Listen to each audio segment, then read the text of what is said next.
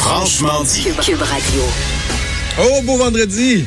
Bon vendredi, c'est la fin d'une longue... Non, mais il fait du bien, Maude.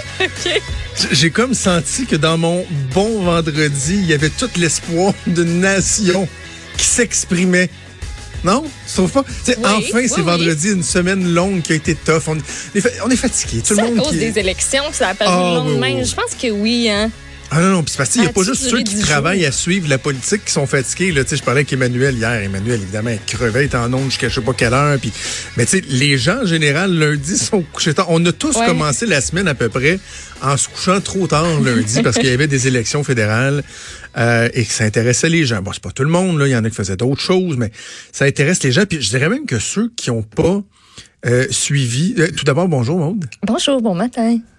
Moi, c'est Jonathan Trudeau. Elle, c'est Maud Boutet. Vous écoutez Bonjour. Franchement dit. Bien- bonjour, C'est important. C'est important qu'on Oh oui. qu'on se nomme, qu'on s'identifie. Ben oui. Euh, donc, tu sais, c'est pas tout le monde qui ont, qui ont écouté la soirée électorale, qui se sont couchés tard, mais j'ai l'impression que même ceux euh, qui ont pas fait ça, donc, ils sont, sont fatigués aujourd'hui parce que t'as entendu parler de ça toute la semaine.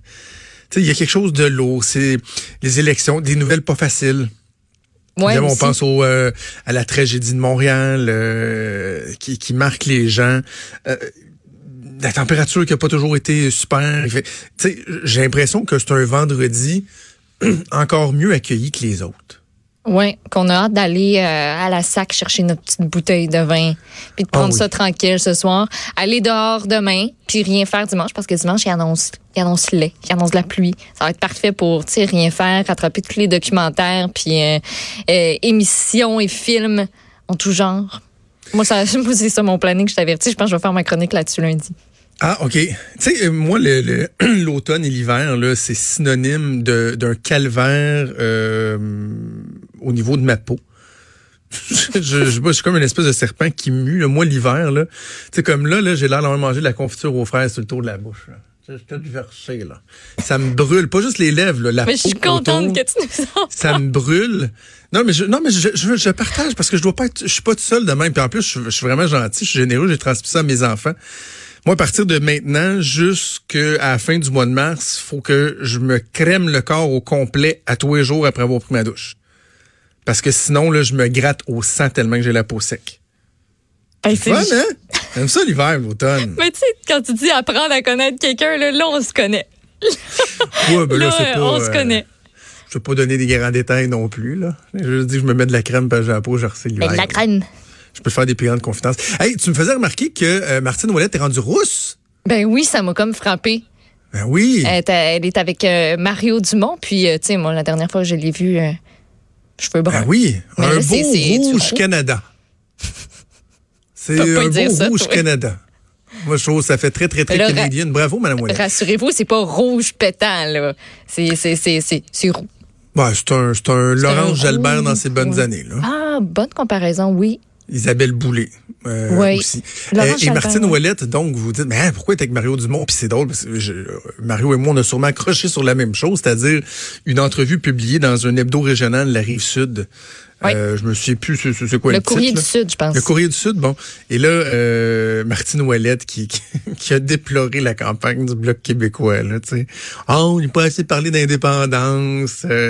Euh. Oui, par- pardon, Martine, oui, euh, il y, avait combien de sièges avant du, du Alors, bloc? mais- Puis là, ça ça, veut dire, ben, ouais, mais non, pas tant gagné, tu sais, euh, on a juste 32, puis les libéraux, ils en ont 35.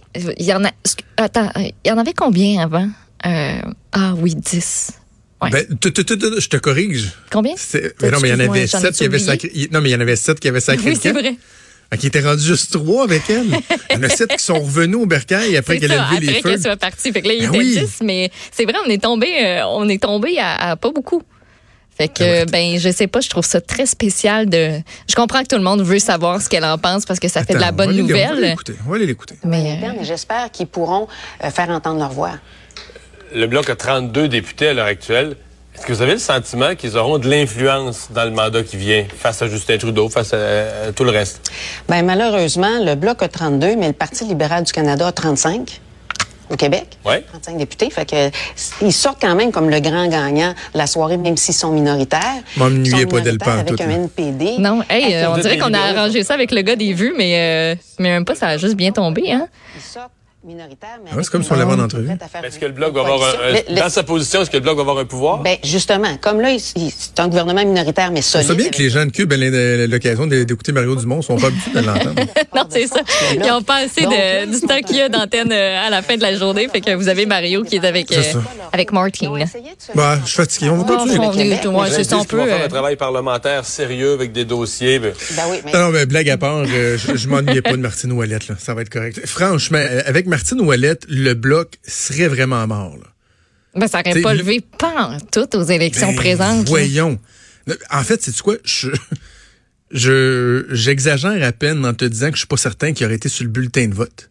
Ah ouais, hein, tu penses tant que ça? Ben, Ben, elle, oui, ils sont écoute. tombés tellement bas que. Puis là, Yves-François Blanchette, on dirait que c'est comme le sauveur. Puis lui, je suis sûr qu'en dessous de sa chemise, là, il y a un sou de Superman, Super Block. Ah oui, super blanc. OK, hey, deux, deux, le- je, m'égare, je m'égare à parler de mes problèmes De peau. épidermiques. A-t-on et une esthéticienne Martine dans la Ouellette? place? Martine Ouellette qui me cause des réactions épidermiques. Euh, deux, deux trucs que je voulais qu'on se parle dans l'ouverture. Premièrement, euh, je reviens sur un- une publication Facebook qui a extrêmement fait jaser. C'est celle de Manon Massé, euh, la chef de Québec solidaire. euh, publication sur Facebook suite au drame de Montréal. Élise, Hugo, les deux jeunes enfants qui ont été lâchement, brutalement assassinés par leur père. Euh, une publication qui a été partagée 25 000 fois. Euh, 18 200 likes, là, ou appelons ça des likes, des petits bonhommes tristes ou ben, peu importe. 2000 commentaires. Tu, commences à être d'un, tu commences à être d'insolite, là. Et j'ai lu et relu attentivement ce post-là et je je peux pas faire autrement que de trouver que Manon Massé passe à côté de l'enjeu, euh, pas l'enjeu principal, mais l'enjeu qui, de façon générale, est soulevé depuis deux jours et qu'on a l'impression que ça fait du bien de le soulever parce qu'on n'en parle pas assez, puis c'est des entrevues qu'on tente de faire, puis de dire, euh, il faudrait peut-être se tourner vers la, détresse des hommes, et se rendre compte qu'on manque de ressources, euh, que c'est encore trop tabou, que les hommes ont beaucoup plus tendance à avoir des problèmes certains problèmes que les femmes lorsqu'on parle de suicide, euh, de violence, euh, dépression, bon, etc. Et qu'il faut s'en occuper. Tu sais, les chiffres qu'on a donnés hier, et étais super étonné de ça, et avec raison, là, quand on fait la comparaison du nombre de centres qui aident les hommes versus les centres qui aident les, femmes, on se dit, hé, boy, OK, c'est parce que les hommes aussi ont besoin d'aide. Pourtant, il y en a ici, il y en a deux ou trois à Québec, alors qu'il y en a euh, une trentaine pour les femmes.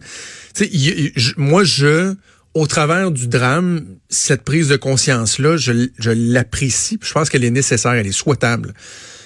Et là, Manon Massé commence son post en disant, bon, un truc qui est vrai, c'est-à-dire qu'on ne devrait pas parler de drame familial. Ça, je pense que de plus en plus les gens le disent. Ouais. Elle dit, il faut appeler les choses comme elles le sont. C'est un double meurtre commis par un meurtrier. Elle a dit que c'est la forme la plus extrême de violence conjugale. OK, c'est correct. Ça, ça, jusque-là, ça va. Manon Massé a un passé de, de travailleuse dans les centres de femmes. Parfait, c'est bien, c'est louable, faut le souligner. C'est, c'est Quand on dit que c'est une femme de, de la rue qui connaît les gens, qui les comprend, il y a entre autres ça, cette expérience-là très pertinente de Manon Massé. Mais là, dans le fond, elle dit, euh, je te lis un extrait. Alors, les femmes subissent, subissent, subissent. Leurs enfants subissent aussi en silence, loin des caméras, jusqu'à ce que ça éclate un beau jour et que le pire se produise. Plutôt que de lire ce matin sur le tueur et, sa passion pour l'ébénisterie, j'aurais aimé qu'on parle d'elle. J'aurais aimé qu'on parle des centres d'hébergement pour les femmes victimes de violences qui n'arrivent pas à répondre à la demande. 41 femmes par jour se font refuser une demande d'hébergement. J'aurais aimé qu'on parle des centres de femmes et de leur travail de dépistage. Bref, Manon Massé, en aucun temps, parle du, de la pertinence aussi peut-être de se questionner sur les hommes. Parce que s'il est vrai qu'on ne devrait pas accepter qu'il y ait 41 femmes par jour qui se font refuser une demande d'hébergement, je pense à ce que M. Beaulieu du Centre Autonomie nous disait hier, si on s'occupait davantage des hommes, le fameux en amont. Tu sais, souvent on utilise ça en amont, en aval. là. En amont, c'est en haut de la montagne, en aval, c'est après quand l'eau a coulé. Là. Mais là, les femmes dans le centre d'hébergement, souvent, là, on s'en occupe en aval. C'est-à-dire que c'est arrivé, la violence conjugale, les épisodes sont survenus, donc on tente de s'occuper des, femmes. Mais en amont, on pourrait essayer de s'occuper des hommes pour faire en sorte que des cas de violence conjugale, y en surviennent moins et qu'il y ait moins de femmes qui aient besoin d'aide. Il me semble que ce que je dis là, là, c'est pas... euh, c'est pas Einstein, C'est pas une grande équation là, très, très, très complexe. C'est Donc, oui, il faut continuer à s'occuper des femmes. On le fait, il faut le faire probablement mieux ou davantage. Mais je trouve ça dommage que Manon Massé, euh, qui est une féministe reconnue, convaincue, soit pas capable d'inclure dans son discours cet aspect-là. Qui, qui, qui, est trop souvent oublié, puis que là, on essaye de mettre au devant, puis que ça serait donc le fun de dire, hey, même Madame, Madame Massé, grande féministe parmi les féministes, est capable de reconnaître qu'il faut en faire plus pour les hommes, tu sais. Ouais, puis moi, il y, a comme, il y a une phrase dans les premières un, un paragraphe, en fait, qui c'est venu. au début, je l'ai lu hier soir, puis je, me semble qu'il y a quelque chose que je j'aime pas dans ce passage-là. Euh, je vais vous lire. Euh, comme si elle dit comme si le meurtrier est un gars ordinaire qui, dans un moment de détresse, décide d'assassiner et de mutiler ses deux enfants. C'est une réaction banale à une, à une séparation. oui, c'est un moment de détresse, puis oui, il y a eu cette réaction-là. Puis oui, ça se peut que ce soit un gars ordinaire qui a une réaction qui est pas normale et c'est justement ça qu'il faut comprendre.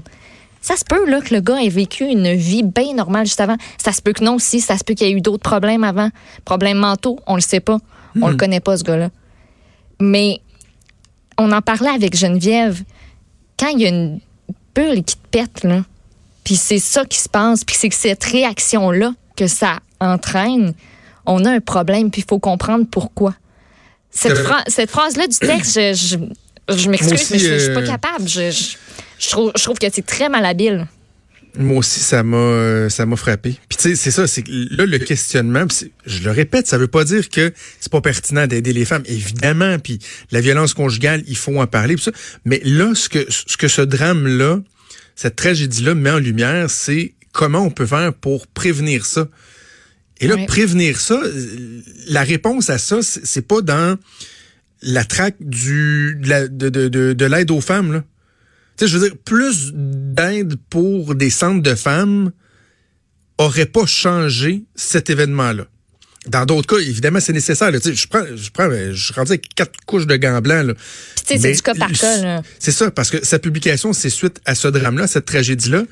Donc, la question, c'est comment on aurait pu le prévenir? Ben, la réponse se trouve dans est-ce que pour les hommes, on a assez de ressources? Est-ce qu'on en fait assez?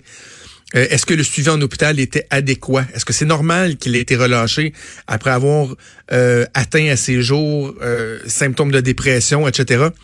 Il, il, faut faire euh, il faut faire attention à ça. Bref, euh, il y a un autre sujet dont je laisse euh, te parler, des augmentations salariales, mais on aura peut-être l'occasion de le faire un petit un petit peu plus tard dans l'émission. Pour l'instant, on va faire une première pause. On va s'arrêter au retour. On parle à la sénatrice indépendante José Werner.